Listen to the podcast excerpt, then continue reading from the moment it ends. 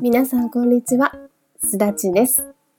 今週は、うみちゃんがちょっと忙しいので、すだち一人会をお届けいたします。ふふ。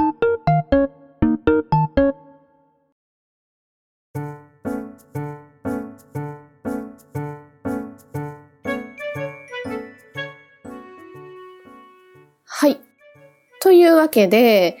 今日は何を話していくかというと、この前、えっ、ー、と、本気度15%の夢っていう回で、ちらっとお話ししたんですけど、今、私はカヌレを自分で焼いてみたいという野望を持っています。数年前から、あの、カヌレにドハマりして、ちょうど去年、めちゃくちゃカヌレが日本中を席巻したじゃないですか。コンビニ各社がこぞってカヌレの商品を出し、カヌレの美味しい名店の情報がネット上に溢れ返り、私も美味しいところのカヌレ食べたりとか、コンビニのカヌレ商品制覇したりとか、もうすごい楽しい一年間だったんですけど、まあ、今年に入ってからも私のカヌレ熱は冷めず、カヌレのレシピ本とか買って眺めて、あ、カヌレってこうやって作るんだとか、あのパリパリの外側の皮の正体は、この製法によるものなのかとか、ちょっとこう見ながら楽しんでいたんですけど、なんかどうにもこうにも体がうずいてしまって、いやもうこれは自分で作ってみるしかないぞということで作ってみることにしました。多分とっても難しいんだろうなって思います。カヌレのなんか情報いろいろ調べてると、すごい上級者向きのお菓子だよっていろんな人が言ってて、すごい難しいんだろうなとは思うんですけど、ちょっとその難しさを体感したい。それを体感すると、よりカヌレに対する愛情が深まるような気もしていて、もういても立ってもいられず、カヌレを焼くことにしました。カヌレ焼くにあたって、もちろん材料、小麦粉だったりとか、卵だったりとか、なんかそういう材料はもちろん揃えなきゃいけないんだけど、何よりも大事なのは、カヌレ型。そう、カヌレって独特な形をしてるじゃないですか。あの、台形の富士山みたいな、火山みたいな形をしてると思うんですけど、上がちょっとくぼんでる感じの。あの形はどうやって出してるかっていうと、カヌレ専用の型に入れて焼き上げることで、あの形が出来上がってるんですね。で、かつ、カヌレって外側はカリカリ、中身はトロトロのカスタードみたいな、その食感のコントラストがとても楽しいお菓子なんですけど、その食感を出すにはやっぱりカヌレ型がとても重要で、あの、熱伝導率みたいな、それがすごい大事なんですよね。で、かつ、あの、カヌレって外側の皮がカリカリでちょっとツルッとしてるんですよ。ベタベタしてないというか。で、あの綺麗なツルッとした感触のまま形を崩さずに型から出すっていうのも一つポイントで、まあ、職人の技ももちろん大事なんだけど、いい型を使うっていうのがとっても大事になってくる。で、今回はまずは何はともあれカヌレ型を用意しないとカヌレは焼けないぞということで、カヌレ型を調達しに、かっぱ橋道具街に行ってきました。やっぱりお菓子とか、なんていうの？お料理をする時の道具は、かっぱ橋に行けって言われますよね。なので、えっ、ー、と、今回私はかっぱ橋道具街に行ってきたわけです。あの、目当てのお店は一つあって、そこを目的地として行ったんだけど、かっぱ橋道具街ってめちゃめちゃたくさんお店があるんですよ。なので、街ブラ的な感じで散策しつつ、目当ての店に行ってっていう感じで行ってきました。いろいろ商店街の写真を撮ったりしたので、それをちょっと屋根班のブログにあげようと思います。えっと、概要欄にリンクを貼っとくので、屋根班のブログを見ながら聞いてもらうと、よりかっぱ橋道具街ってこんなところみたいなイメージが湧くんじゃないかなと思います。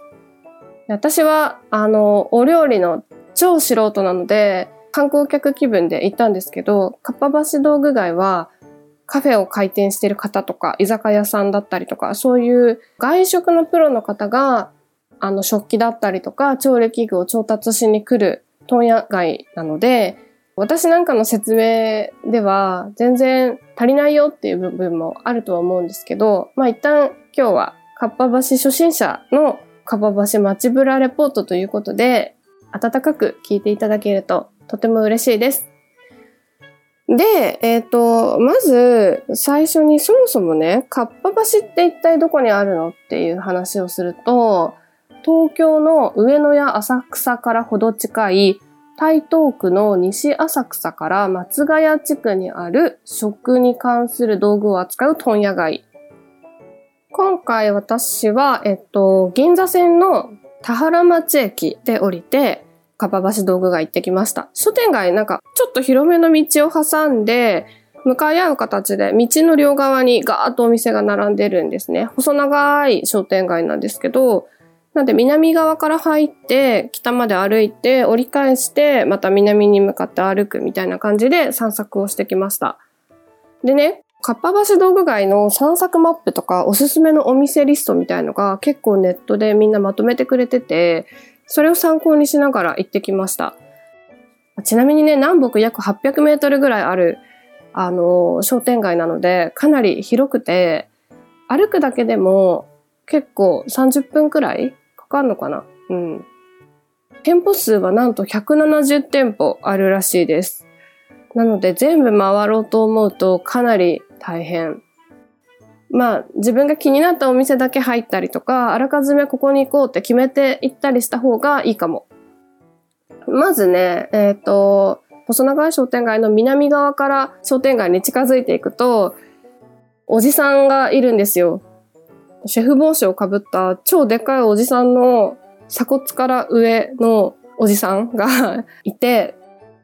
と、新見洋食器店っていう有名な食器のお店のビル屋上に、おじさんの生生首っていうか、その鎖骨から上のおじさんがいます。髭が生えたダンディーな。もうこれね、ほんと衝撃ですよね。めっちゃいい。もう大好き、こういうの。こういう私、カオスな感じがすごく好きなんですよ。写真ぜひ見てみてください。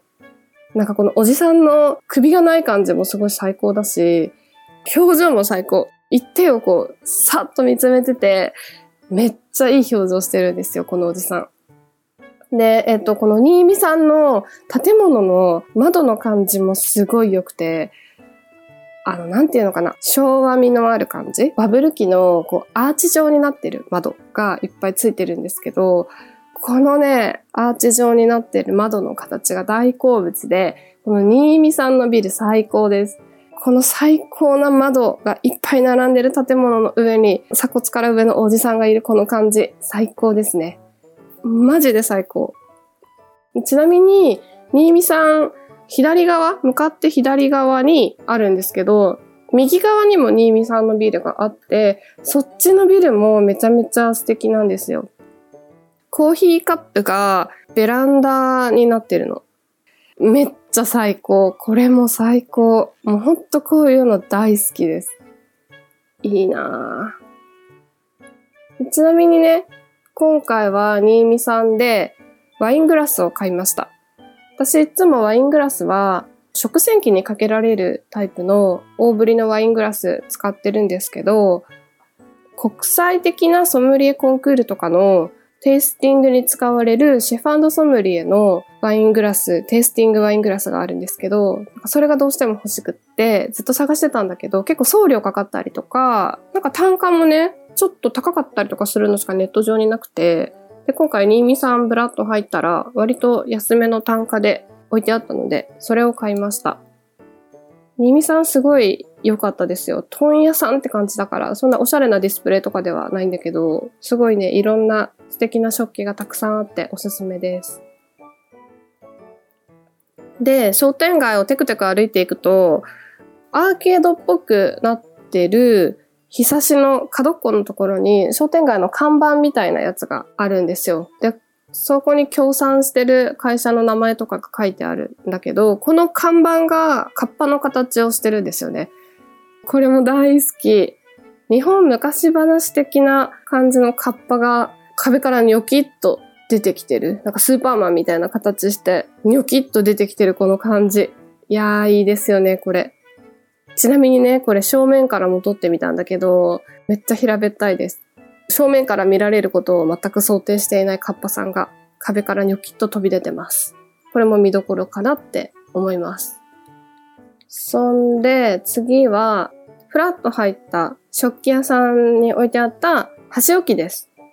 この箸置き、もうこういうのもいいですよね。すごいリアルなエビフライとか、たい焼きだったりとか、輪切りのレモンとか、手羽先とか、アスパラガスとか、なんかそういう食べ物の箸置きが置いてありました。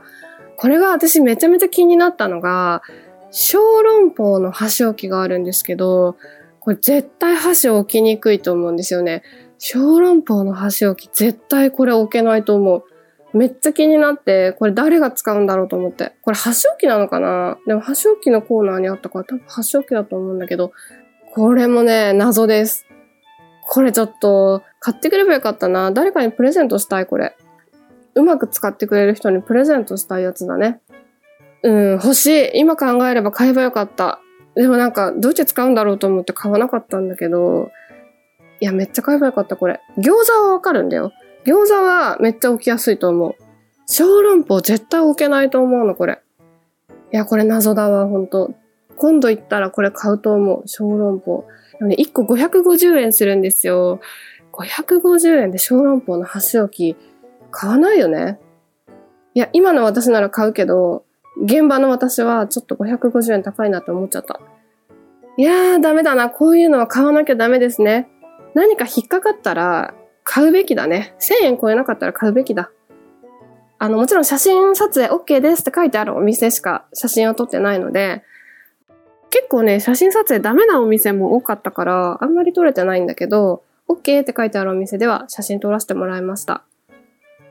で、次は歩いてる時に、うどん用の丼があったんだけど、めっちゃ可愛いの、これも。これもね、ちょっと荷物持って帰るのが大丈夫な日だったら多分買ってた。お値段990円のうどん用の丼なんだけど、なんていうのかな、菊門みたいな、なんか花の門みたいな感じの柄がついてる丼が私はすっごいヒットで、ブログにアップした写真で言うと手前の左にあるやつなんですけど、このうどん用の丼欲しい。めっちゃ欲しい。いやー欲しいな。今眺めててもめっちゃ欲しい。で、次に見かけたのが、えっと、株式会社志村製作所って書いてある、なんかアメリカンなポスターとか、店内用装飾の、なんか、ベンチとか、なんかそのアメリカンなテイストのものを売ってるところみたいです。なんかどうやら前は、あのガラスディスプレイの、なんていうガラスケースとかを下ろしてた、もともとそういう会社だったらしいんですけど、なんかね、いろいろアメリカンテイストのものをお店に導入して、お店の雰囲気を一気にアメリカンにみたいなコンセプトでやってるお店みたいです。ちょっと自分でもしいつかお店を開くことがあったら、何の脈絡もなくコカ・コーラのポスターとか貼ってみたくなっちゃいますよね。お店の雰囲気がすごい素敵だったので、ここもちょっとちらっと見るだけでも楽しいと思うので、見かけたら眺めてみてください。次次は、あ、そうそう、これはね、あの、なんか電気屋さんがあったんですよ。外食店舗用の電気を売ってるお店だったんですけど、キャッスル電気さんって書いてあるお店があったんですけど、あの、電気の高いお店ですって書いてあったの。看板にね。高いっていう字が逆立ちしてたの。上下逆さま。その他の字は普通なんだけど、高いって字だけ上下逆さまになってて、あ、つまりこれ、高いが逆だから安いってことを伝えたいのかなみたいな。ちょっとシャレが効きすぎてない？なんか伝わりそうで伝わらなさそうでみたいな、賭けに出たなって感じなんですけど、思わず二度見しました。いや、こういうの大好き。もうこういうのも大好きです、私。伝わらない人には伝わらなくていいみたいな。でも、このデザインにしたかったんだみたいな意思を感じて、いや、いいですよ。グッジョブですよ。私は、私はね、大好き。まあ、伝わらない人がいたらちょっと悲しいけど、こういうの大好きです。で、ここらでちょっと、だいぶ歩いたんですよ、ここまででも。でもヘトヘトなので、ちょうどいいところにカフェがあったので入りました。えー、 Sensing Touch of Earth っていうカフェです。まあ、ここはね、普通に今っぽいおしゃれなカフェです。なんだけど、なんかちょっと不思議で、 staff only の場所とかが店内スペースの中に普通にあって、そこに家具が展示されてたりとか、お店の奥がなんか事務所っぽくなってて、そこで普通に人が働いてたりとかして、カフェスペースは普通にモダンなおしゃれなカフェなんだけど、ちょっと作りが問屋街のカフェっていう雰囲気ちょっとあったなって思う。で、テクテク歩いていくと、なんかおしゃれな、これはなんだっていうお酒のあの、ロゴがついてるお店があったりとか、これね、やってなくて何のお店かわかんなくて、最初ワインショップかなと思って調べたんだけど、まあどうやら焼酎とか日本酒とか売ってる酒屋さんみたいです。めっちゃおしゃれ。いいですよね。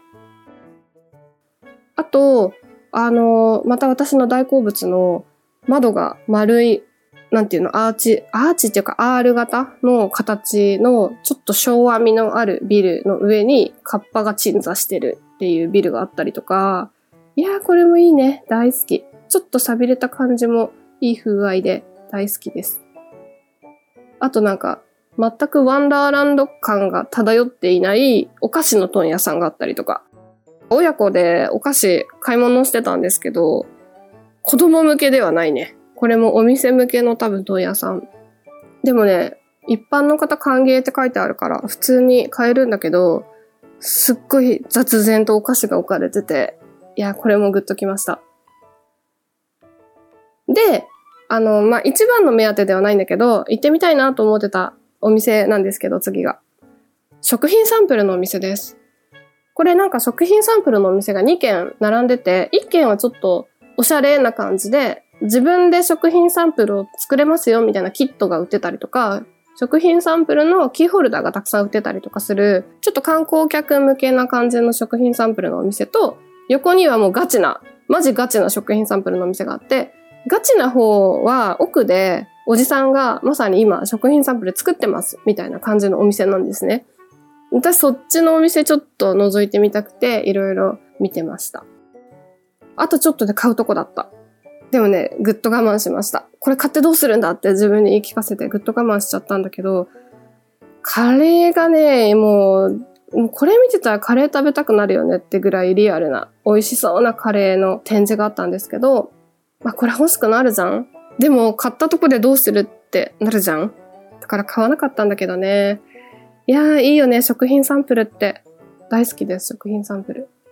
このお店は写真撮影 OK ってなってたので、ぜひ行った方はいろいろパシャパシャ撮ってみるといいんじゃないかなって思います。他にもたくさんスイーツの食品サンプルだったりとか、まあ、天ぷらとかもいっぱいあったし、ここ見てるだけでもなんか1時間2時間過ごせちゃいそう。でもね、お店すごく狭いんですよね。だから、ずっといたら邪魔になっちゃうから、結構そそくさと出てきちゃったんだけど、また行きたい。今度行った時は買おうかな、どうしようかな。すごい迷うね。そう、砂糖サンプルさんっていうね、お店です。で、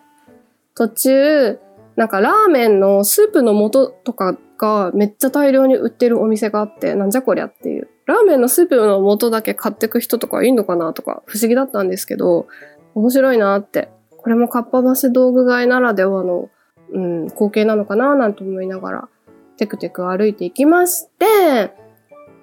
次ですよ。ここが私の目当てのお店です。今回行きたかったのは、まじまや菓子道具店さん。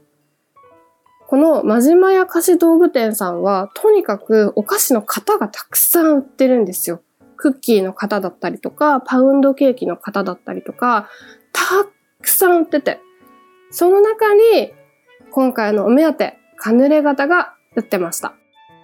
カヌレ型もいろいろあって、完璧シリコンでできてるふにゃふにゃの型だったりとか、鉄製のものにフッ素加工したものとか、テフロン加工したものとか、えっ、ー、と、シリコン加工したものとか、一番上級者向けなのが銅でできたものとかあるんですね。で、今回私は、スチール製のものにシリコン加工したものと、あと上級者向きの銅の型を買いました。多分シリコン加工したやつは型から剥がれやすいから初心者向きなんですよ。で、銅のやつは型から剥がれないの。そのまま焼いちゃうと型にひっついちゃって型から出すことができないから、食用の蜜蝋を溶かして型の中に薄くコーティングして焼くんですよね。で、その蜜蝋を入手して蜜蝋を溶かして型コーティングしてみたいな工程がまずめっちゃめんどくさいし、うまくコーティングできなかったりとか、あと焼き加減とかもめっちゃ難しいらしいんですよ。だから銅はすごい難しいんですって。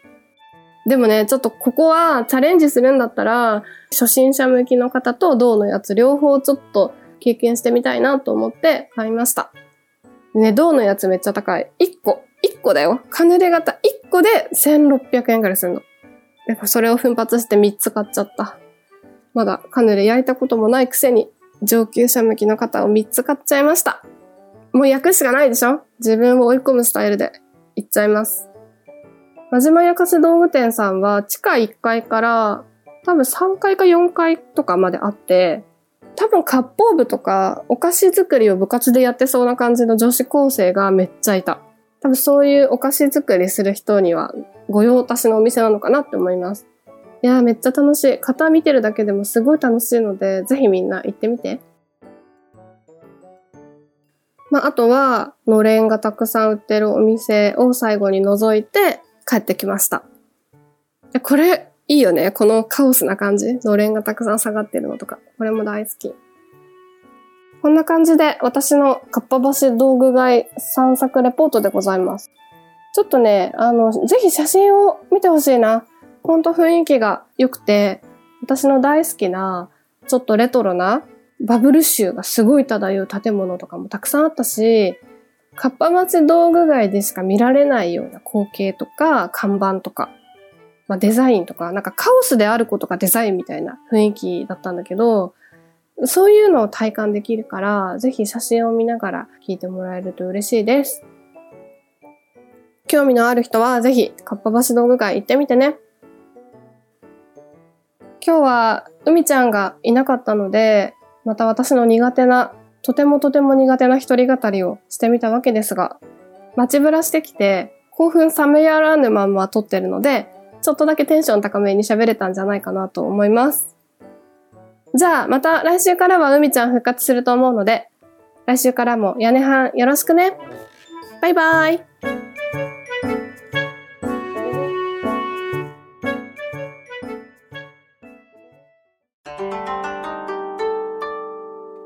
屋根はね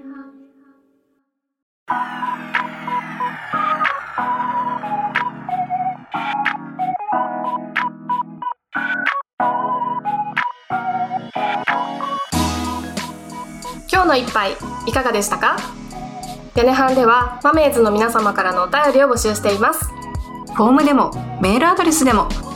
メールの方は屋根半 .coala.gmail.com yanehan.koala.gmail.com です。ツイッターのアカウントは、アットマーク屋根半アンダーバーコアラ、アットマーク yanehan アンダーバー koala です。つぶやくときには、ハッシュタグ屋根半、カタカナで屋根半をつけていただけたら反応しに行きます。ほなまた See you around! 디 마당.